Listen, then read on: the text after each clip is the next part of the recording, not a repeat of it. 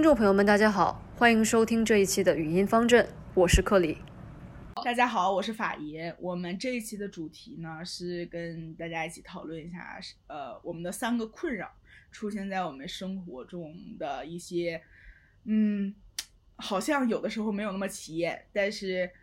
呃，也有可能是我们生活中遇到的一些难题，然后为大家就是不得不花费精力去思考的一些困扰的问题。然后这一期呢，我们又请到了一个嘉宾，叫做小洛，是我们共同的朋友。那我们现在就来欢迎一下他。Hello，大家好。好的，欢迎小洛，欢迎小洛。好的，那我们现在就切入主题吗？好的呀。那谁先说呢？我们一个人先说一个困扰，然后这样轮着说吧。嗯，好的，我我可以先开始。呃，我想说的困扰我的第一个困扰是低欲望跟低情绪。嗯嗯，就是我想解释一下，这个就是呃，是因为之前可能一直都在上学，然后身边的人也比较多，然后后来出了国之后，到了国外学校上学结束了，然后到工作了，然后还是 work from home，我的感觉就是。我逐渐的开始没有什么特别强的情绪起伏，也没有什么特别强的欲望。就这个欲望，一方面可能是精神欲望，然后另外一方面可能是物质欲望。就举个例子，我觉得我在上学的时候，我有特别强的那种，就是我在上学的时候，可能我的精神欲望也特别多，陷入在就是找工作这一方面，因为不找工作我就留不下来。嗯就感觉有一种好像这些东西，呃，突然间都实现了，我就一下子。就是暂时到了一个真空，你的最主要目标实现了，然后你就变得空虚了，或者是是一个很短期的一个很及时，但是是很重要的目标实现了之后，一下子就觉得可能在精神欲望这方面就没有，就比较低欲望。然后我本来就是一个不是很物质欲望的人，因为我就我买的东西大部分都是一些玩的，什么电视、投影仪、显示器、台球桌、望远镜，这都是这种这种。没用的东西，嗯，然后我一般还是那种，我有了这种物质欲望之后，我就立刻去把它买了，我一天都不想等，嗯，然后就导致物质上也没有什么欲望，没有欲望就没有情绪，然后因为现在生活中其实生活也相对比较单调，可能每周就跟朋友吃一次饭，周一到周五就是工作在家，也没有什么情绪，就是我我感觉到，呃，也可能是因为疫情的。叠池就有了这么一个低欲望跟低情绪的生活状态，嗯，这可能是对我的第一个困扰。你现在低欲望就是那，嗯，你觉得不想买车、不想买房吗？就是我觉得是有这些东西，但是这个东西对我来说其实也挺自然的，就是 我想买，但是我也不急着现在买，而且我心里是觉得我一定能买的。嗯，但是我是觉得，可能我现在面对的这些，更多的是从一个，可能是以后是啊，我要长期面对的问题。就是像很多之前我担心的点，也都是在真的，比如说，就是到了另外一个国家，毕业了之后，生活中就是没有什么特别多的人，尤其是我很多朋友都回国了，然后就是这样会陷到一个圈子比较小，然后尤其是疫情之后，那我怎么样去消解这个圈子小？然后加上我自己的目标短暂的实现了，带来的这种低欲望跟低情绪。但是其实我觉得我也不是很反感这种事情，因为我觉得过得也挺舒服的，就是没有什么特别多的牵绊。那你的目标是什么？就是就是在现在在你的生活中没有目标吗？就是除了买房子、买车，就是说以后能实现的这些生活必须的东西之外。你觉得就是没有目标吗？所以让你觉得是低欲望呢？其实这个问题问的很好，我也想问问就你们两个的感觉，就是我是觉得有一点点没目标哎，或者因为在我的 case 上，我整个青春期只想一件事情，就是移民。嗯，就这个是我丝毫也不隐藏我的这个想法，我也一直坚定不移的朝着这个想法去努力。它不是很简单的说工作怎么样，它是一个。正有点就是生存话题，就是我要移民。嗯，这么多年，我觉得现在我是终于触到了这个移民的天花板。但这个问题就是，这个我我从青春期开始，我可能十几年就萦绕在我心里的想法，嗯它就实现了。我的下一步，我就觉得，那理想它应该是个什么样子呢？就比如说在事业上，我也没有什么，我肯定是有成就，但是我也就是期待有成就，但是我也不会把它放在一个特别 priority 的位位置。嗯，那你们觉得你们有这种想要的这种东西吗？你有吗？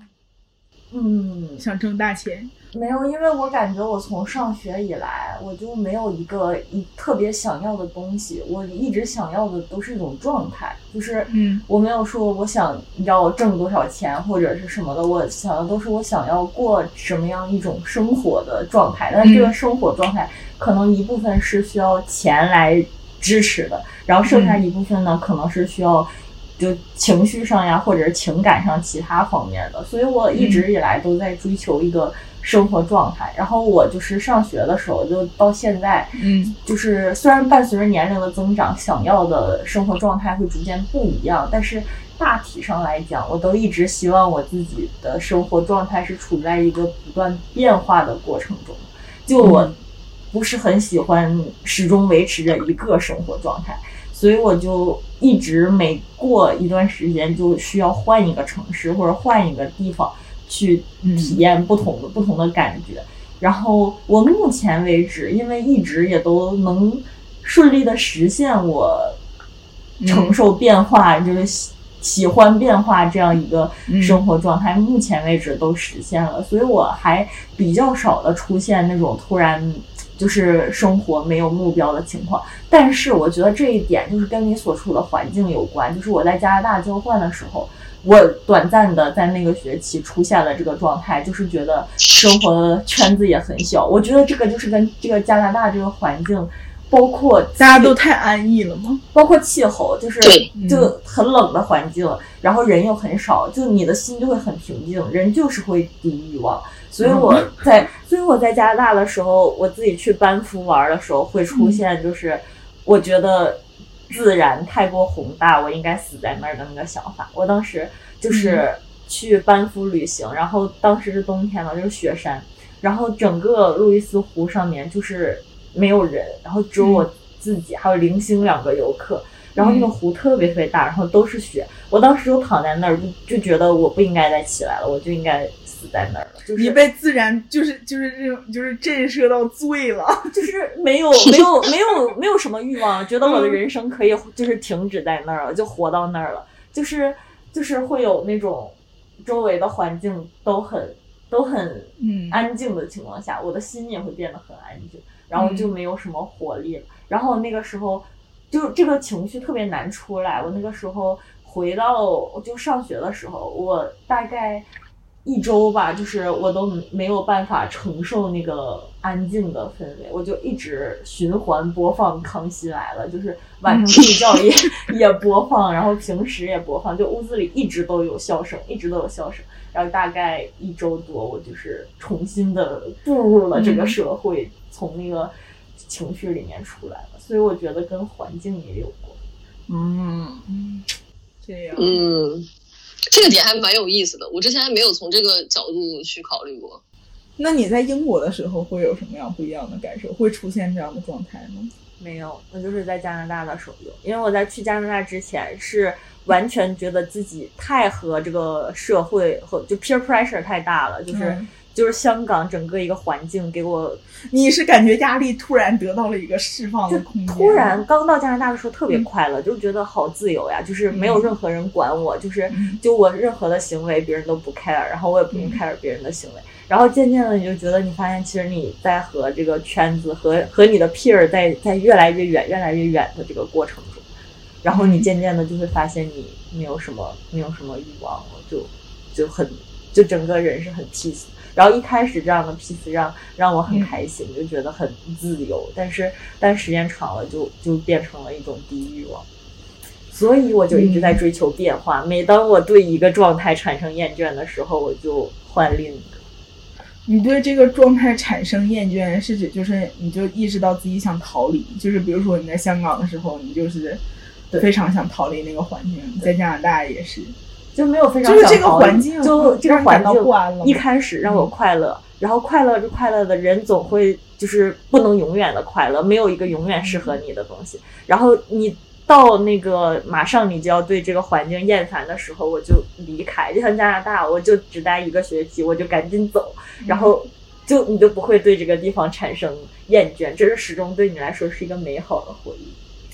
嗯，那你对于自己感觉的这个尺度把握的还挺。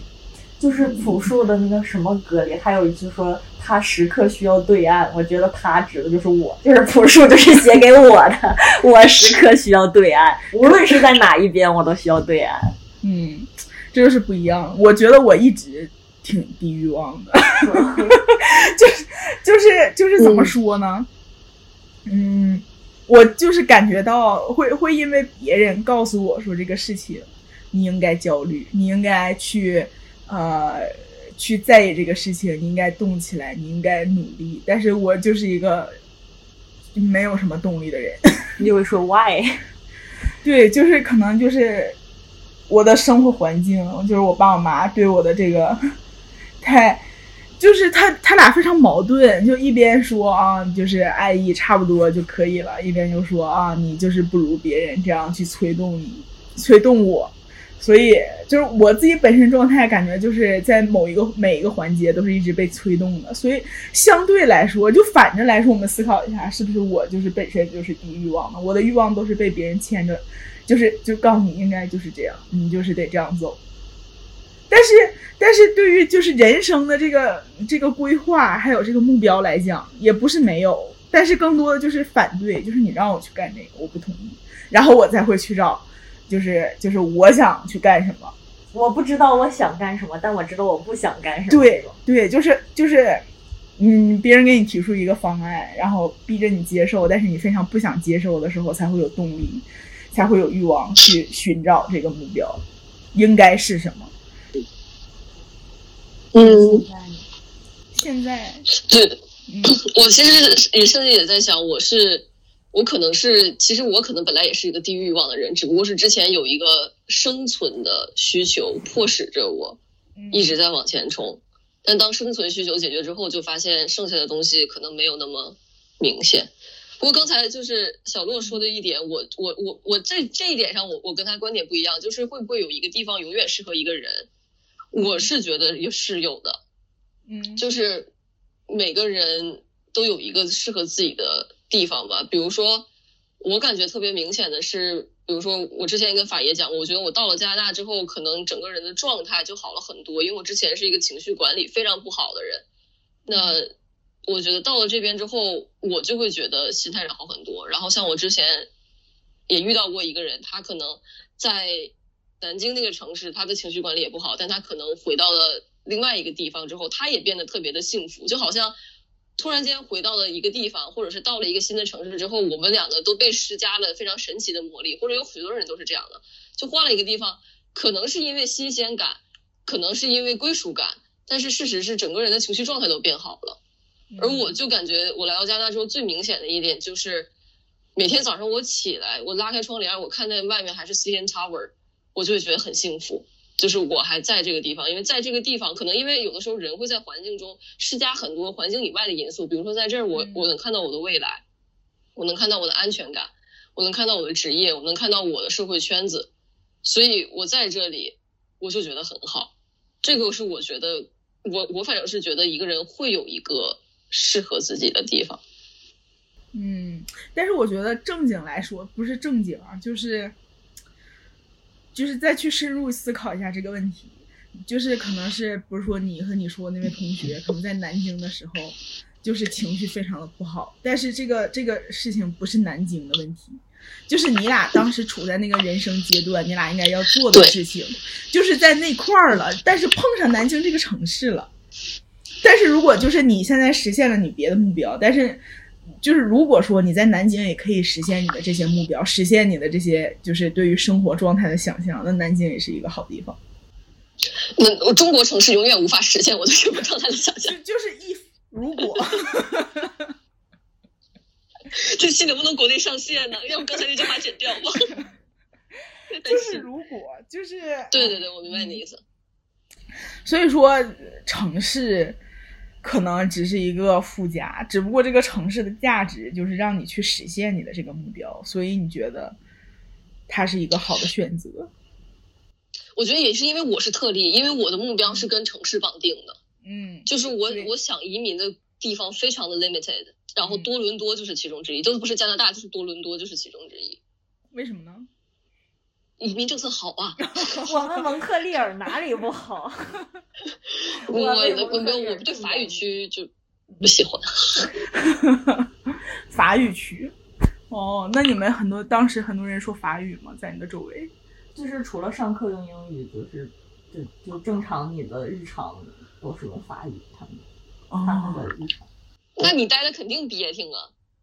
就就还行，反正你跟他们讲英语，他们也能听懂。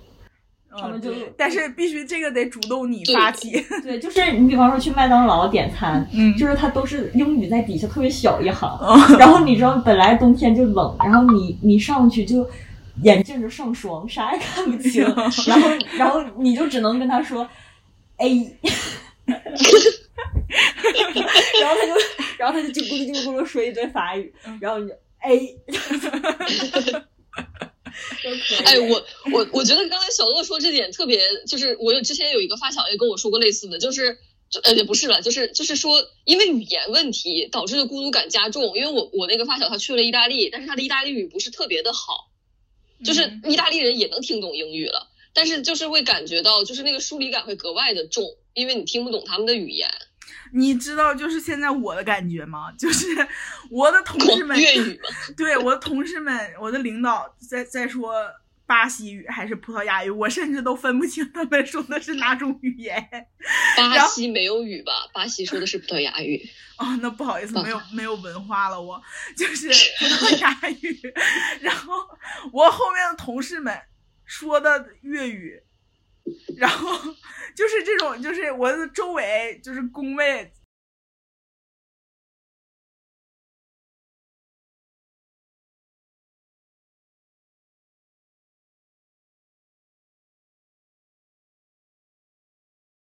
周围的人大家都用这种语言说话，然后只有零星几个同事，就是从外地来的，是会用普通话的。然后你在厕所里听到的都是粤语，嗯，就是我叫天天不灵，叫地地不应的感觉。我刚去香港的时候就这样，我英语也不好，然后粤语也听不懂，然后就是 每天就是觉得自己活在一个什么样的世界里。一个只有你自己在的世界里。对，就是就是你只能跟大陆生玩儿，但但是有跟大陆生玩儿，他们就都都挺优秀的，就 peer pressure 就很大，就只感觉只有我自己不优秀，他们就都一上来就是哦，那谁毕业不能挣年薪百万呀？然后我就 嘎嘎一 乌鸦飞过，他们每天被被各种大神暴击，然后跟香港人玩儿听不懂他们讲话，就是那个感觉。哎，这个就是我们一些语言的。Anyways，我觉得我这个第一个这个困扰分享的还是挺挺透彻的。你们谁想来自己的第一个困扰？我吗？嗯来吧。那我的第一个困扰就是，就是非常现实的近阶段的困扰。我怕我找不到好工作，或者是 我找到的工作不是一个好工作。你 已经找到了工作，嗯，对，但是我怕它不是一个好工那作。所有的人在第一份职业的时候都不知道对，它是不是一份好工作。哎，怎么说呢？就是说，这个工作虽然是第一份工作，但是我还是就是会会想到说，那我这个职业，就是我在这个公司，或者是说我做这个工作能做到什么地步？就是我未来的工作方发展的方向是什么？我现在就是迷茫，就是我现在的困扰就是迷茫，就是虽然找到了，那我以后就是在这个公司里面。说真实干的工作行吧，就是就是我可以接受说啊，我们这个工作要求去仓库，可能要去打包，然后跟我们一起接到 offer 的同学就是惊奇于你一个女生为什么会来找这个工作，你一个女生为什么会来就是接这个 offer？闭嘴吧！女生有什么不能做的？对，我就我就我就是说这个就是有什么毛病，就是就是，嗯嗯，男就是男的只配 去打包吗？女的就是尊贵到不用吗？就是不用干重体力活儿，就是而且我们也不是这种的吧。反正就是呃各种方面都让我犹疑。然后，哎，然后老板在面试的时候也挺画饼的，说嗯哦，我们这个两三年就能升到经理。可能只是叫经理而已。我现在就叫经理，没看出来。我也叫经理，没有什么特别的，我叫那 junior 经理。那就不知道，就是对，就是关于这个经理的事情，哎，一会儿一会儿我们这个录完节目之后再跟你们吐槽一个关于这个经理职位的事情啊。困扰的就是现在的这样一个非常简短的，就近在眼前的这么一个困扰。然后一思考说啊，我在这样的公司工作，那我三十五岁之后，就是我结婚之后再跳槽，是否会有人要我呢？就是我现在在思考这样一个问题，就是我结婚生孩子了，然后我想跳槽，就是那对方的公司以什么标准说我们要不要这个人？就是他是否会因为就是我的能力是否能强到说他们可以 cover 掉这些问题？你怎么知道你三十五岁就能结婚生孩子呢？你 你好乐观啊！没有？我觉得，我觉得，因为我的人生目标就是，我觉得我应该趁早生孩子，因为你的目标而已嘛，对，但是但是还是要有希望。就是我现在只是我原来小豆刚才的意思是，那是你的目标而已，你不要这么确定自己能实现，不要对呀、实现不要为了一想太多个。可能实现不了的事情焦虑嘛。嗯，但是我就是觉得，如果要生孩子的话，就趁早，就是这样对自己的身体好。因为我就是不讨厌孩子，我就是也不是说不想生孩子。我跟你说，自从养了狗之后，我就发现了，就是作为幼崽的这种 魅力，不管是人类幼崽还是就是动物幼崽，就是我现在就是，哎呀，这个这个转变实在是太令人毛骨悚然了。就是我之前特别讨厌小孩，我特别讨厌他们闹，我就看一个特别可爱的孩子，我都不会他觉得他可爱。直到有一天，我在我家电梯里看到，就是我的邻居那对老爷爷老奶奶抱着他的孙子，然后那个孙子就趴在他的肩头，冲我笑。我家猫也可以啊，然后我就是就是心灵有一下就是被撞击了，我就感觉这个小孩真的好可爱，就是就是人类幼崽好可爱。然后从此我就在就是如果是刷到就是小孩的视频、婴儿的视频，如果特别可爱的，我就会点赞。就就是好像就有那么一瞬间，我的母性就是被激发了。虽然我也不知道为何，你知道吗？就这种感觉，就是一刹那的事情。那你会为了这个可爱的幼崽，或者是从你身体里出来的可爱幼崽而放弃你不那么喜欢，或者是已经干了很累的工作吗？我觉得这个是要看现实的生活情况。如果说我的另一半，或许我就在想，就是怎么能没有另一半也能有幼崽？哦，那有很多，哎，我不知道国内，但反正我们这儿不少。就反正我觉得就是能找到与与与自己分担生活压力，然后能就是舒心生活的人类伴侣，呸，就是伴侣。可能这个事情比生幼崽还难。我可是我觉得，如果不是两个人一起照顾孩子的话，因为现在我我我工作上我 T D 怀孕了嘛，就我嗯 director 怀孕了，然后我的老天爷呀，就是太需要两个人，因为有时候他身体就首先他自己身体就会不舒服，因为这是他第一个孩子，然后就经常有就是孕吐啊，然后身体也很不好，就是会影响到她的状态，然后加上她请了半年的年假，就是从怀孕开始，可能接下来几个月就要走了。然后就是说什么早上几点，就是孩子要就是闹钟的给喂，就是几点几点几点要爬起来。我觉得一个人太辛苦了。嗯，是，但是但是我爸妈就是已经明确表明，就是就是愿意，所以我可以把这个重担分担给他们。good good good good，还焦虑什么呢？对就是怎么能就是没有伴侣生幼崽？你刚才的焦虑是工作，刚才不是工作吗？怎么现在就到这个了呀？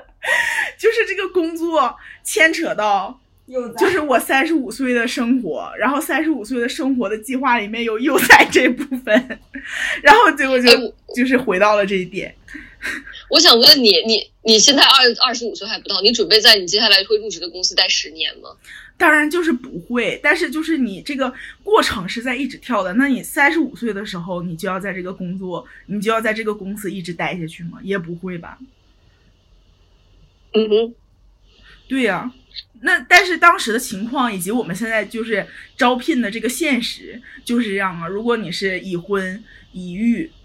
然后如果你的孩子还不是很大的情况下，就说明你会为你的孩子牵扯过多的精力。即便说你是一个冷血无情的商业女强人，就是就是说我可以完美的 balance 我的生活和我的工作，但是你怎么能能让人相信这件事情呢？这这个价值观是真实存在的吗？我听得好生气啊！就这种，对，嗯，哪一部分让你生气，让你愤怒？不是，就是觉得一个女性如果有了孩子之后，事业上就会等等怎么样，当然了这个这个就是现在中国招聘的现实啊，这个就是会，而且你不知道前一阵儿出现的那个事情吗？就是就是有一些贱男在招聘的时候，就是就是在招聘大家一起在那等待的时候，去打听另一个候选女生的一些信息，然后在招聘的时候就对人事说她是我的女友，然后他多大，他多，然后他叫什么，然后我们俩是情侣关系。然后这个情况下，人事就会优先考虑这个男的，不会考虑这个女的。然后就都不考虑。但是就是不知道不知道这个事情是否是真实的，但是确实有人如此在网上发帖，然后就会造成这个女的，就是人事如果问这个女的你们两个是情侣吗？然后女的否认说不是，很有可能这个这个人事就会觉得，要么你们俩是闹别扭，要么你就是在撒谎，反正就是无论如何这个情况对于女性候选人是不利的，就是反正这个这个行为非常的贱，但是就就嗯。我要是人事，我就会觉得你炫耀个毛线？就你有女朋友是不是？嘲笑我是单身狗是不是？就就哎呀，就你就是大家觉得这种计谋可能真的有用，虽然它非常贱，可能，但是它可能确实有一些作用，或者是有就是真实存在的话，那怎么办呢？它就是现实啊，那我们怎么办呢？怎么会有这么坏的人啊？这个世我我我我现在感叹，突然让我觉得我好像生活在象牙塔里，但是我真的 这怎么会有这么坏的人呢？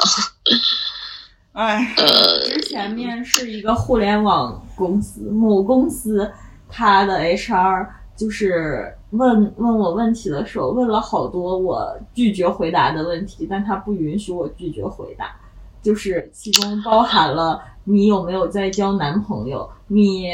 有没有打算结婚，你几岁打算结婚，你打算几岁生孩子，打算生多少个孩子，你喜欢男孩还是女孩，就就这很然后冒犯哎这。是这是关于我的，然后你父母的年龄、你父母的职业、你父母的月薪、你父母的年薪、你父母如何看待你找这样的工作，你父母想让你几岁生孩子，呃，就反正就问了问了特别多我拒绝回答的问题。然后，然后他就说，就是你，因为我当时回答的方式就是说，我现在就是我也没有男朋友，我不想想这件事情。等我有了男朋友，我才会去嗯考虑这事。现在就是空想，我我哪知道我会几岁生孩子呀？然后，然后他说，就假设你现在有一个男朋友，你你就是会怎么样？就是你会怎么想？然后我当时就真的很生气，就是我没有男朋友，你干嘛要让我假设我有一个男朋友？然后我当时就是说我我想象不了我 我怎么会有一个男朋友，然后就一直没有回答他的问题，然后之后就也没有再去这家公司面试。就我觉得这家公司的企业文化但是呃，anyways，我觉得我对于法爷的这个第一个困扰，真的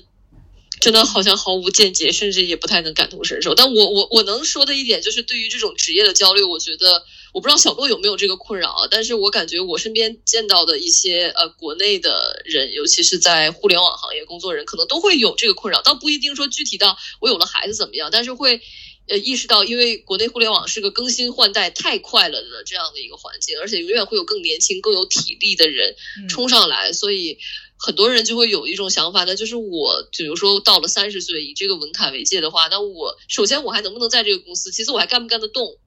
嗯，那我要去做什么？比如说，也有很多人是在北上广这种大城市来来 as you，那我我到那个时候，我能不能有这个资历去资本在北上广买房，在北上广落户？那如果不能的话，我就要换一个城市，我又换在哪里？就这个是我会听到的同龄人，或者是比我们稍长一些的人会有的这种困扰。嗯但我是觉得，我其实完全不知道会怎么样，因为我觉得国内的整个的，因为比如说像互联网这个行业，它就是一个非常新兴的行业。你说比我们长几岁的人，可能长个五岁左右，他们都成了第一批互联网大佬了，恨不得就是在中层管理上面。那嗯我们未来会什么样？我觉得真的就我完全是不知道，但是我非常能理解你这个焦虑。我觉得可能也是，呃，一些在国内的人都会有的一个共同的这种困扰。嗯，嗯，但小洛你有吗？对啊，我你有吗？我我说实话没有，就是我感觉我回应你的这个焦虑，嗯。我有两点方法论，就是两个 两个一下是收费内容，这些对，付钱就要低调啊，这都是干货。就是就是我有两点，第一点，我觉得一个思考的维度就是你说的这个焦虑，它不是你自己的问题，不是因为你嗯做了什么事情才导致了这样的一个后果，嗯这个是社会的问题。嗯就是就是，虽然可能社会是这样子的，它改变不了，但是你要知道这个事情是不正确的。嗯就是虽然人人都这么想，人人都觉得女生要怎么怎么样，或者是就工作要怎么怎么样，就是人人都这么想，不代表他是对的。嗯就他如果是错的，你就不一定，你就不要去为他焦虑，因为他是错的，是他在错。他是错的，但是他是现实啊。对他影响着，我是能能理解法爷这点的，就是我知道，真的我知道他是，就我当年在国内也是这种感觉，很多事情我知道他是错的，可是他真的影响到了我，除了逃跑以外，我没有别的方案。嗯，那那就是第二个维度。我第二个维度就是我 觉得，我觉得第一个维度，如果你接受不了的话，就是那第二个维度可能你你也接受不了。就是嗯就因为我像我刚才说的，我是时刻在追求追求嗯对岸、追求变化的一个人。嗯至少我觉得现在的我是一个年轻的状态，我还嗯想要去追求这个变化，去追求这个过程。那嗯比方说在呃互联网行业或者任何行业，在经历一个又一个变化，或者在经历嗯发展的过程中，我自己在事业上，我觉得我是跟着他在一起成长的。就是互联网在变化的同时，我也在变化，我也我觉得我觉得这个根本呢是你对自己的能力非常的自信。就是就是你都就参加这个工作了，他都要你了，就代表他觉得你很合适。嗯，对，但是但是怎么说呢？就是你的当你的生活状态发生改变，就是你有你有牵绊，就是哪怕是你觉得说啊，这个生孩子这个事情、成家这个事情，啊，就是不影响我工作的态度，也不会影响我的工作的结果，但是。你的同事会觉得，就是你，你哪怕你你你的那个工作当中有一点不，就是怎么说，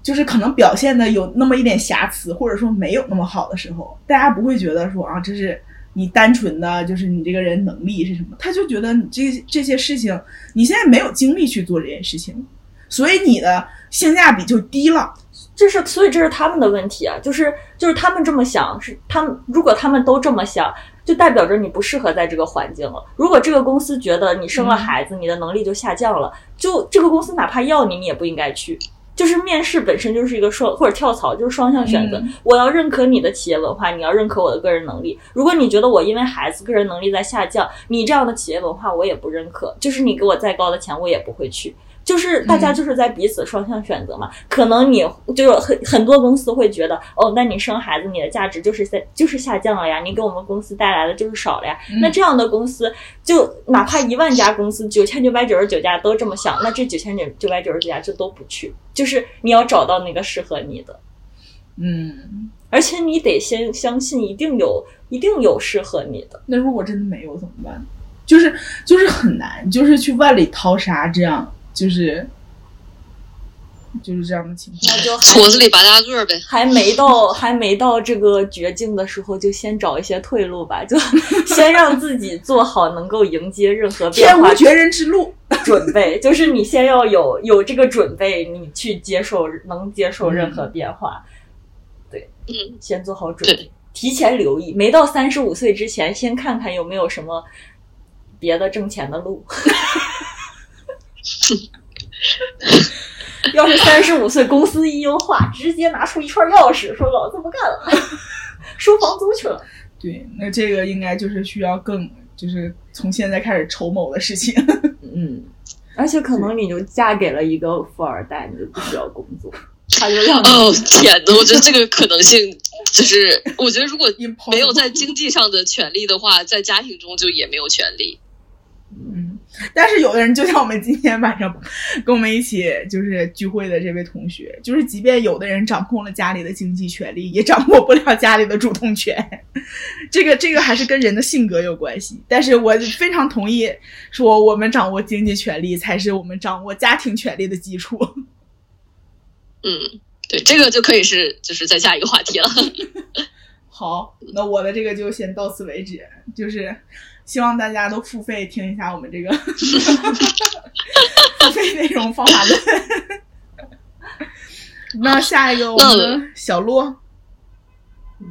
我我一开始就是想了两点焦虑，因为这两点就只能放在一起说，就单独嗯说、说一点说不透。嗯就是我的两点焦虑，第一点就是我特别怕和别人都一样，然后那么第二点就是我怕我和别人都不一样，就是这两点就是相辅相成，伴随着我从青春期一直一直到现在，就是我感觉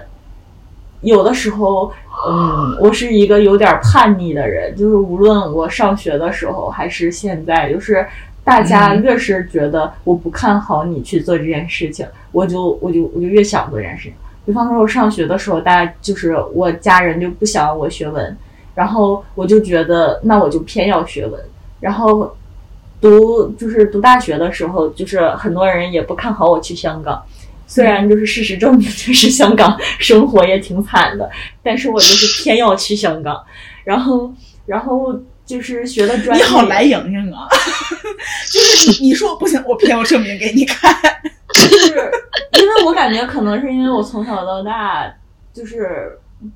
呃，支持我或者无论我我做什么，大家第一反应就是就是 OK 啊，这种这种情况是比较少的。就是嗯，我像我爸妈，他们就是有他们自己给我的人生规划，和我自己嗯想要的其实是不一样的。嗯不是说不好的，但是不一样的。所以就是我一直以来就是感觉，我每次都觉得是大家支持我，或者就是觉得我做的好，就是就是就大家觉得哦他的选择是对的的情况，都是因为我做了，然后做成功了，大家才会给予我这样的认可。就是没有说因为我想要做这件事情，大家就说好啊去做的情况，就是。嗯，我就觉得爱是 有是要有那个，就是就是是是要成功的前提才会才会得到爱和支持。如果是可能失败或者一定失败的事情，我比较少能得到支持。这样就无论是从朋友也好，从从家人也好，我就一直都是这样，所以我就特别就是在意成不成功这件事情吧。从小到大都就是嗯，就是非常想非常以结果为导向。对，非常想要我做的这个选择就是就是对的选择，但是我就是就是就这样，就是这种这种驱动的情况下，让我经常觉得自己是一个就是叛逆的人，就是有的时候我就会跟别人杠，这个是也是我长大了我才发现，就是很多时候我自己就是因为太想跟别人不一样，有的时候我都不知道我是自己真的想要这个东西，还是只是单纯的想要证明我的选择是对的。就就其实对就是成不成功，有的时候对我好像对我自己好像没那么重要，但我好像就是想让别人知道，就是我是对的，所以就感觉有的时候很在忽略自己的感受。比方说我现在这个工作，呃，我我就是有就是是是是要外派的，嗯，然后，比方说，我一开始跟大家说我要外派，而且有可能去一些呃发展中国家，然后去一些第三世界国家，然后然后大家就会说啊，你一个女孩子怎么怎么样，就是就是不要这样，那你以后怎么怎么找对象，怎么结婚啊什么的。然后我就觉得听了这些话，我就觉得就是屁话，就是就是我之所以想要选择外派，就是因为想离你们这些人远一点，就少少在那教我做人这个感觉。然后，但是就是就他们越这么说，我就觉得就是哦，我就是要外派，就是要外派，就就去哪里都都比让他们这么指导我的人生要好。然后，但是等真的自己静下心来想一想，就是会想到，哎，那如果我去那些就是地方，就是是不是我真的有能力能够面对那些就是不是很好的生活环境，或者说。可能有很多的疾病或者战争或者什么的，就是我我到底有没有能力？这到底是不是我想要的生活？都到战争这个程度了吗？你走在路上，有人拿拿来朝你投一个油气筒？对呀，就是我们我们我们一开始能选择的地方就是墨西哥、巴基斯坦、印度之类的嘛，就是 就对，就是就是会有会有战争的会有战争的地方。我然后 然后然后就是。反正就是，我就特别特别，就感觉这两这两点，一特别怕和别人一样，以及特别怕和大家都不一样。这这两点就是一直在困扰着我。就是当我觉得哇自己好酷呀，做了这个决定，就是别人都义无反顾，对义无反顾的时候，我就又觉得我好孤独呀。就是做的这个决定，就大家也不能不能理解我，大家也只能说，或者说我的父母最后。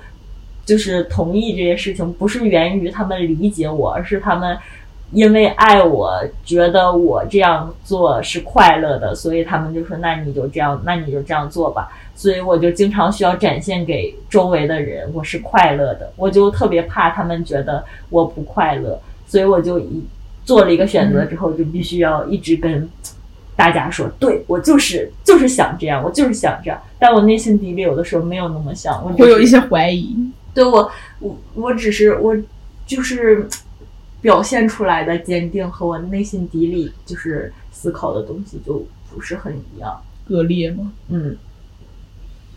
嗯，我我其实听你刚才说这些，我觉得有的方面我还是挺感同身受的，尤其是说到就是做的决定都是不受认可的。我其实特别，比如说我当时出国这个事情，因为我出国花了很多很多的钱，我这个项目就是七六四幺五加币和人民币四十多万一年。属于我觉得在留学里还属于蛮贵的这个项目，然后我当时真的就是用 PPT 的方式来让我父母支持我出国，就是非常是一个完完全全理性的谈话。然后为了获得他们的支持，我必须把加拿大的移民政策、加拿大的就业情况、我适合什么样的东西，我前前期做了大量的 research。但我当时就是我的感觉跟你是很类似的，因为他们是不会支持我的。如果我不展示出来这个东西是我想的非常非常清楚，而且我一步一步走，而且事实真的是我从我 landing 的第一天我就严格的按照我当时的规划去一步一步走的。但是我很能理解你这个感觉，因为确实也没有人支持你，只能以这种方式去证明自己是对的。不过我是觉得我我从来没有因为这一点而困扰的，就是你刚才说的这点，因为我知道这就是我要的东西。嗯。就是我不会说，因为他们说啊，你不要出国，然后我说那我就要出国，所以我要把这一步做得漂亮给你看。我倒是不是因为这个，而是因为我知道我我就是要出国。那你在做这些决定的时候，就是他们给你这些反向理由，说你这个决定做的不对的时候，你对他们的理由就是完全都是不认可的，是吗？还是说，嗯，可能会有这样，但是，但是我就是肯定这个好处是要大于坏处，在权衡利弊的时候，非常的明晰。或者是我更多的意识到，当别人对你所谓建议的时候，就是人与人之间是无法感同身受的。可能我的爸妈到现在也无法理解加拿大到底是一个什么移民政策，它的移民政策相比于世界上其他国家有多么的好。就是我意识到，很多时候当别人对其他人的人生指手画脚的时候吧，所谓的指手画脚的时候，其实是不了解别人到底要走什么路的，永远没有办法像自己这么了解。所以我觉得我跟小洛还有一点不一样的，就是我对别人的看法。不在乎，就是因为我知道所有人都不是我，他们都没有站到我这个位置上来，都没有坐到我这个位置上来去想我想的这些，去理解我的想法是什么。这是可能，我觉得我们俩共同的一点是，决定都会受到，我我都不说是外界了，我的朋友们都蛮支持我，就是家人的质疑。但是不同的一点是，一方面我知道这是我要，但是另外一方面，我其实不 care 别人怎么说，就他们。就是我的决策点只会有一个，就是我要什么。就如果说我要做一个事情，他们说啊不行不行不行，但是我冷静思考一下，发现真的不行，那就算了。嗯，对，就是，但是这个因为自己的这个相信程度，就是或许就是说，就是你只相信自己的这个判断。对，嗯，那你会不会这个是会不会在相信自己判断的过程中，就是会给自己很大的压力？就像我刚才说的，你会就是你会希望这个判断一定是成功的，而这个判断有的时候可能在去去往成功的路上会有一些小的挫折，这些小的挫折会特别打击你。嗯，这个问题蛮好的，我觉得我身上还好，因为可能就是我一直以来极其的坚定，我觉得我坚定的过分，所以有挫折，我觉得也 it's okay。而且可能像我的话是，我是个会把事情往最坏的地方去打算的人，比如说像我现在在加拿大，就是毕业了就。工作了，甚至毕业之前就工作了，是因为我比所有人都做得早。我真的是从 landing 的第一天开始就去找工作。就是我觉得有的时候，为了防止这种情况的出现，我的做法就是比别人更努力。嗯，但是就代价就是我会比别人绷着很长一段时间。可能刚来到这个环境的时候，大家的状态都还比较放松。你把别人能想到的这个事情不好的，你都你都是走在前面了，去经历去去对做了，就是先做吧。哦，这只对，这我我觉得唯一的方案就是这个。然后像中间也有非我常多们就开始 frustrated 的时候，这是一段付费内容。但这个这个是我觉得对于我们这种人，为了你不让自己的决定后悔，那很简单啊，就是付出一个跟你的决心相对应的能力嗯，和能量。嗯，你这一点就启发了我。虽然我接下来说的这段话很有凡尔赛的嫌疑，但是，但是你这一点让我让我觉得，就是，哦，原来是这样。就是我一直我一直觉得我。之所以目前目前到现在，哪怕做的决定和大家不一样，但是我都取得了在每一个 决定上都取得了成功的胜利。原因是因为是因为我比较的幸运，就是我比较早的知道我自己想要什么，然后就是哪怕大家觉得不你不想要，就是或者你不你做不到，然后我都我都说不我可以，就是是因为我比较的幸运，命运比较的眷顾我。但你这么说的话，我觉得，嗯，我觉得确实好像就是对于我。去做了这个决定之前，是衡量了自身，衡量了外界，做了一个 presentation 给我周围的人，然后无论他们理不理解，反正就是是衡量了很多，然后我才去要这个东西，并且我知道我想要这个东西要要付出什么，然后就比较早的去去去争取，就是在大家还没有想到这件事儿还要愁的时候，就先把这件事儿给愁了。然后等 就是大家都愁的时候，你就发现哦，offer 已经在手里了，就是对这种，嗯，对，其实我觉得是有原因的，而且这个话题其实可以稍微展开的讲一下，我们俩之间可能的有一个不同，就我觉得你还是在乎别人的看法的，嗯你你觉得吗？嗯，我在乎，就是我很希望，我很希望别人最后看到结果的时候，觉得很 shame，当时我为什么要对他的人生指手画脚？因为我很，我觉得这这个这个这个感觉很爽，就像二病犯了。对，就是我跟你说，就是我初中的时候，就老师会觉得说，哦，我觉得，我觉得就是你就怎么怎么样，就是他就给我下一个定义，然后等我上了高中，上了大学，然后，然后就是我们并没有按照他定义的那样，就并并没有像他说，我看这样的孩子我看多了，就是这种，就并没有按照他的人生，反而过得很好的时候，我就我就觉得他们都被打脸了。对我就是做到了。我刚入职的时候，嗯这段可能也要逼掉，就是 就我给那个 HR 打电话，嗯我就说我就说呃，我们外派会去哪些国家呀？嗯然后他就会说了几个国家，就印度、巴基斯坦、墨西哥什么的。然后他就说，我告诉你，你西欧想都不要想啊，就是人家只要就是嗯呃 有经验的人，然后就是要特就是就是你不要去想这些好地方啊，就你要你没有资格，对你没有资格，你要做好最差的准备。然后我，然后我前前一阵儿定下来我要去德国了之后，我就发信息给这个 HR，我说金你姐，就想看他被打脸。我说金姐，我去德国啦，真开心。然后，然后他就给我发了一个大拇指。就是，我就觉得，就是你你在那里定义我的人生，我告诉你，德国就算今天不招人，他见了我，他也要招人。就是这个成功之后就开始变了对，然后我发了个大拇指，我就觉得很爽。对，哎，这种爽感。那我我再问一下，这是属于对路人，那你会对父母的看法在意吗？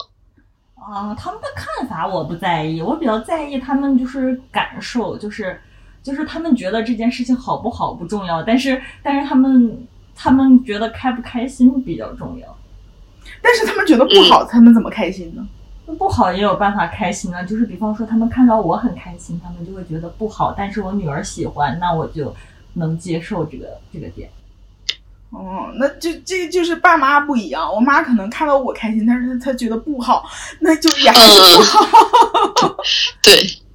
我我我会刚才想问小洛这一点，是因为我，但这个倒不是我准备出来困扰，但是可以就是顺机聊一聊，就是我觉得我这种特别坚定的人有一个问题，也不是一个问题，就是我的跟情感连接比较少，就尤其是跟家庭的情感连接，就是对于别人的，就比如说你提到的刚才那个就是 HR 的例子的话，我倒是没有这个。这个东西，因为我根本就不在乎别人怎么样，这是我自己要做的事情。但我有时候会觉得，因为我一直以来像是逆着我爸妈的意思走，所以就是我的家庭关系就不是那么的呃亲密，而且也没有什么理解。就是对，这个是我觉得可能过于坚定的一个代价。就是我觉得，如果是一个需要到做给父母做 presentation，他们才能支持我出国的的情况下。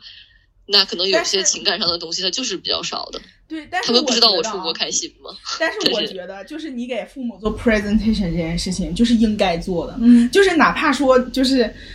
对方不是你的父母，或者说就算是你的父母了，你想说服别人去相信你做的这个判断，就是做这个 presentation 就是很重要的。父母真的就是嘴上说啊，我们都支持你，你是我们的孩子，我们就是应该给予你支持，但是他们。就是不会的，就是钱摆在那儿啊！而且我感觉这个 presentation 是你，就是是你的思维过程，就是哪怕你不跟任何人讲，你脑袋里其实也有这个 presentation。对，就这些是你思考的东西，你把它整理出来了，然后用一个比较有逻辑性、有思考性的方法跟别人讲，让别人更加清晰的去懂这件事情。对，是一个非常有效、有效率的沟通的那个途径。嗯。嗯，但我我其实受到了我父母一直以来的反馈，就是他们觉得反正他们说什么我都不听，我可有自己的一套了。但是事实也是这样。我妈我妈也这么觉得，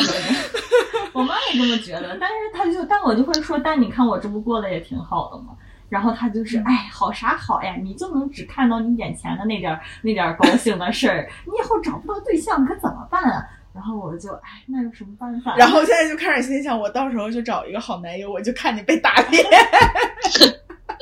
这一点自信我倒是没有。或者我我我想再就是深入问一个问题，比如说你会觉得，如果你的人生万一有任何的这样的不顺，或者是你这个处境就是不行了，你觉得你家庭会接住你吗？嗯，他们说他们会。我你觉得会吗？我自己觉得是不会。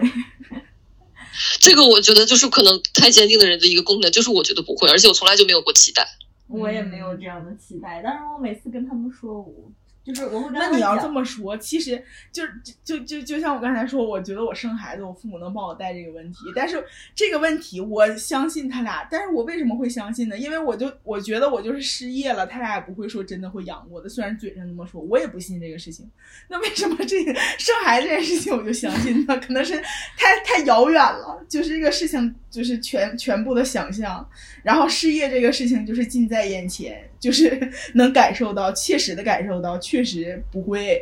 养我。嗯，我就是升研究生的时候，嗯，当时申就是申了几所学校，不是不是特别顺利。然后，然后我一度以为自己失学，就当时就还找，就是又在找工作。然后，然后当时我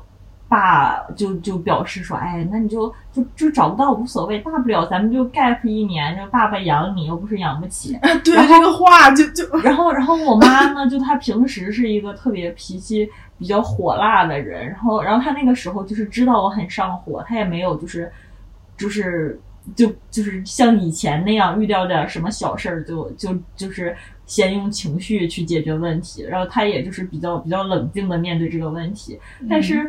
就是其实我我理论上是有过这种失忆的时候，父母接受我的经历的，但是我还是不相信这一点。就是我还是觉得，如果这个事情，因为这个事情最后没发生，我还是觉得如果这个事情真的发生了的话，就是。我不敢想象它的后果，就是我会觉得，就是就是我连想都不敢不敢去想这个事情，我就是不相信，如果我不优秀了，就是天塌了，就是父母，就或者是周围的任何人，我都觉得就是他们他们就是，我觉得所有的爱都是有回报的。因为你的就是这个想法的基础就是你只有成功了才配得到爱，就是就是你一直以来的想法都是这个。可能是因为我没有失败过吧。哦嗯，原来是这样。对，因为我确实是一直当我意识到了，好像我的这个家庭情况跟别人都不一样，甚至比别人都极端很多的时候，我就一直在想，首先是自私这个问题到底会对我的性格有多大的影响，其次就是情绪失控管理的这个事情到底会有多大影响。然后我活了这么二十多年，我感觉到可能自私这个问题在我身上还好，因为我非常幸运是从小就有很好的朋友，就谢谢朋友们。然后，但是情绪管理的这个事情确实是，就是。曾经让我比较困扰，不过这家庭原因还导致我一点，就是我对家庭是没有什么特别大的信心的。嗯，对，这个就是对，当然这个话题就是比较难难说了。原生家庭的影响，我觉得就是对每个人都会有，而且就是没有一个人不会因为原生家庭而受到。就是完全是正面的影响，就大家的性格、嗯、没有完美的家庭，对，就性格的缺点一定都是因为原，就是部分原因是来自于原生家庭这样的。但是我感觉就是很多问题，当你已经意识到这是一个问题了，而且你甚至找到了我为什么会有这个问题，我性格中为什么会有这样一个缺点的时候，就意味着你已经具备解决它的能力了。因为大多数人没有办法解决一个问题，是不知道为什么会产生这个问题。你已经知道，比方说你行为就有的时候比较容易暴躁，是因为原生家庭了。当你下次暴躁的时候，你就。可以想，就是哦，这是原生家庭，是我不喜欢的那个部分带给我的影响，我不要受它影响，就改了。对，你这点说的真的是，我觉得是我成长了这么久之后逐渐明白的一点，也是逐渐改变了我的行为一点，就是我不想变得跟他们一样，在这方面。嗯嗯，对，这个就是，但是因为我觉得人生还还是有点长的，所以我就。有的时候这个困扰是一直隐隐的都在的，是因为可能不知道未来会面对什么情况，我的这些点会不会爆发，就是再次犯病。基因又占了上风，然后就把你的这个性格问题激发出来。你是在担忧这个吗？是，真的是有一点，就是可能因为现在就是生活比较顺利，可能觉得不管是自恋这个问题，还是暴躁的这个问题，在我身上都没有什么体现，但是。就是也不确定未来会如何，而且甚至虽然我说这个有点奇怪，但是我是甚至考虑生育的问题的话，我就会很担心把这些东西传给孩子。嗯，我也有这样的会。你担心什么？你担心你你传给孩子什么呢？就是就是我不好的点，或者就是不好的，就是就就是比方说原生家庭对我的影响，我跟我的家庭跟他的家庭是完全相反。我的家庭就是，我感觉如果我有一天要是出了什么意外，我觉得我妈可能她就会，就她她她会跟着我一起离开这个人世。就我觉得我是我妈生命中最重要的东西，就是，嗯，就是我妈她特别特别的爱我，就是她能爱到就是就超过任何人的那个感觉，嗯、所以她就是完全的在就是。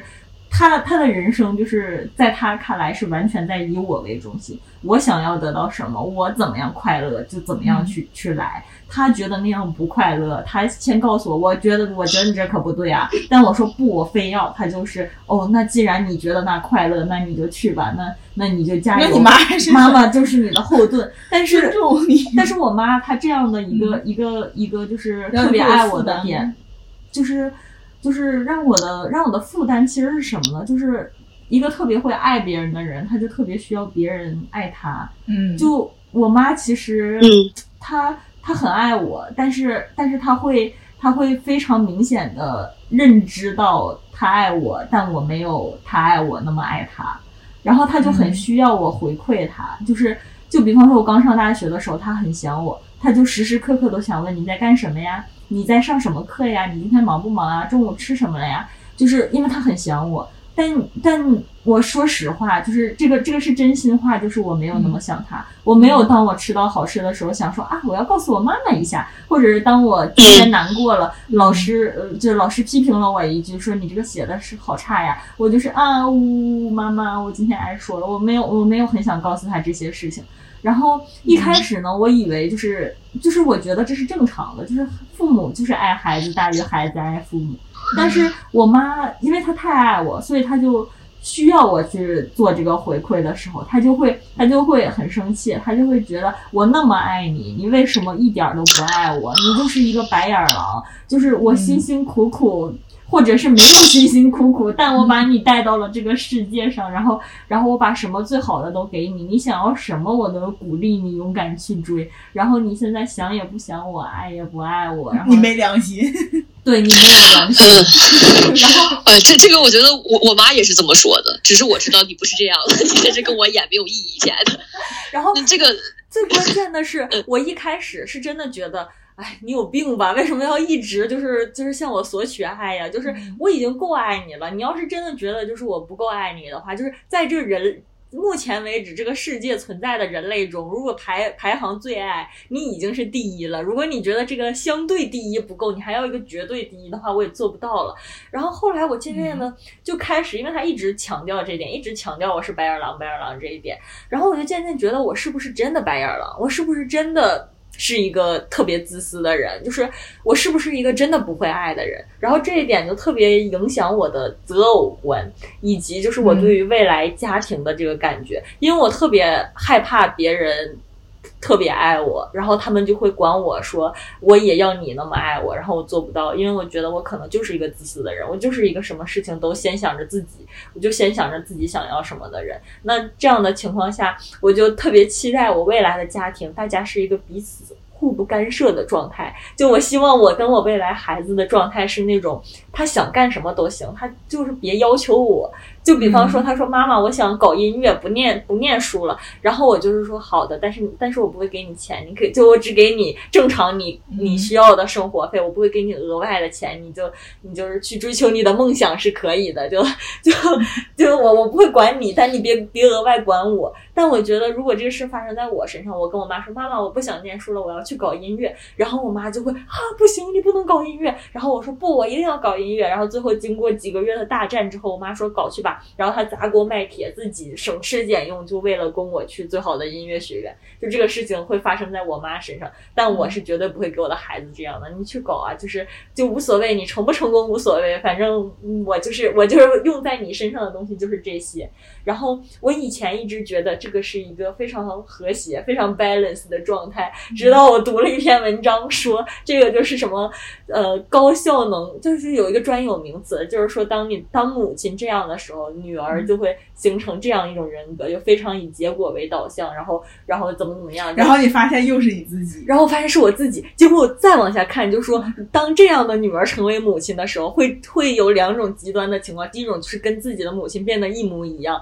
第二种就是变成一个冷漠型的母亲，就是对于孩子的需求毫不关爱，就是孩子就会变成在缺爱家庭长大的孩子，然后我就觉得完了，完了。呃，这个这个这个，我觉得跟昨天我跟法爷谈的这个呃一代一代家长会不会比一代一代家长更好，这个还是有点相关。首先，我觉得你妈妈这个情况，就是可能我觉得中国大部分妈妈都有这个情况哎。就是连我妈这种，她也会嘴上是这么说的，因为我觉得这个好像就是我们传统的这种母性的牺牲精神，就一定要把它用嘴强大的说出来，并且一定要索取这种。这个我觉得好像就是我们国家的妈妈的样子，哎，嗯，甚至我觉得不是我们国家，就印度也是，就是东亚文化的母亲好像都有这么一个固定形象。然后至于说啊什么，我说母爱必须得是伟大的，母亲也必须得是伟大的。对这个点，我觉得好像是大家在面临一个共同的特点呢。然后第二点，我觉得是对于说我们会成为什么样的父母，这个真的是一个挺难以去理解的，呃，挺难以去给出一个答案的这么一个话题。比如说，像我觉得我妈成为一个这样的母亲，可能跟她的呃父母也是有有关系的，因为可能我姥姥姥爷对我妈是非常的不关注。那可能我妈对我，我我觉得我妈对我，我也绝对是我妈最爱的人。只不过我一直一直去理解我爸妈，就是因为他们本来的爱就是非常少的。就是可能像你说的这种相对的爱跟绝对的爱，但是在他们这个有限的爱里，确实是都给了我的，就这一点我承认。只不过是他们本来的爱，比如说正常人的爱是一百分，他们本来的爱就是二十分。嗯，对，这个是，但是我觉得确实我能看到我我父母，我尤其是我妈妈对我的这个态度，很明显会是他爸妈对他的态度这样的一个反弹，嗯完全的对立面。嗯但是我有时候在想，这还是可能之前你跟我讲那一点，就是说，当我们意识到了这点之后，我们既然意识到了，那我们要不要换一个方式去走？就是你刚才说的这两种可情况，一种变成像母亲一样的人，和变成跟母亲相反的人。那如果我们意识到了可能这是两种情况之后，我们可不可以走一条中间路，就是既不像他，但是也不像自己原来想的那么的冷？嗯，对，那你们但是这个。认为嗯这个这个问题，就是比如说，在探寻如何成为一个真正的合格的，能给自己孩子提供一个最正常的生长环境的这样一个过程当中，你你觉得就是可能做到吗？这个 不可能，因为我觉得我妈她就觉得她给我提供了最正常的生长环境。你们问每个父母，他们都觉得自己做的最好了，就是我做的肯定是最好。你看看谁是谁的父母，他们更糟。你看看他们怎么怎么怎么样，总能找到就是大家都觉得自己是做的最好的。你的孩子，无论你。包就比方说你现在按照我们所说的，就是做的多好多好多好，然后你你我们都觉得你是我们母亲中做的最好的那个，你的孩子也一定有满肚子的苦水，那那就是他们的命题了，他们要去解决。我我是抱有积极态度的，就是虽然从我个人的家庭身上我看不到这个这个积极态度来源，但是我看到我姐姐的家庭，就是我表姐她家，我觉得我表姐成长的就非常的好，除了有一点就是挫折方面可能处理的不是很那什么以外，但是。呃，我我我，因为我是觉得，其实家庭中父母忽略了一个很重要的因素，就是父母一直只在乎因素，就是我对孩子做了多少。可是我觉得家庭中最重要的是父母的关系是什么样的。嗯像我表姐在的家，就是她爸妈，我大姨大姨夫非常的相爱，但我姐也后来有跟我说过，因为她的爸妈过于相爱了，这么多年都没没脸红过脸，而且两个人一直支持，所以导致我姐在感情中有一方面的能力是欠缺的，就是对于两个人出现问题，我姐不知道怎么解决，因为她没有见过。从来没有过这种情况出现在她的生命里，爸妈怎么会吵架呢？但是真的是这样，但是我觉得除此以外，我姐的性格等等怎么样都成长得很好，因为她爸妈是非常温和的人，也是非常善良的人。就首先她爸妈是两个非常好的人，而且她爸妈非常的对彼此体贴，然后对彼此的感情非常的好，甚至他们家好到就是对她爸妈来说，伴侣是最重要的，孩子可以往后放一放的那种。就我姐之前还有过，就是哭着来到我家，说她爸爸妈妈不爱她，因为她打电话给她家里说啊，我要回去了，我想你们了，爸爸妈妈。然后他妈就说啊，好啊，好啊。然后电话没挂完的时候，转着跟他爸说了一句，他怎么又回来了？让我姐非常我的孩子生来就是暴躁的小孩，那我就是会觉得暴躁是一件不好的事情，就是。但这就是我作为父母，就当我作为一个父母的时候，我就不自觉的会带入这些我自己固有的标准。我其实是没有办法做到，就是如果我的孩子是一个不是理性思考，是一个胡乱每天哦吃什么不知道，想干什么不知道，啥都行，是一个这样的人的时候，我我我是不会对他很宽容的，我是会觉得你这个人怎么你自己没长脑子呀？你自己想干什么你不知道？你喜欢什么学科你不知道呀？就是就我我好的，感谢各位听众朋友们，以上就是我们本期语音方阵的全部内容啦。非常感谢你的收听，我是克里，我是法爷，我是小鹿。好，好，非常感谢小洛来到我们的节目，请大家期待我们的下一期节目吧，再见。好的，再见。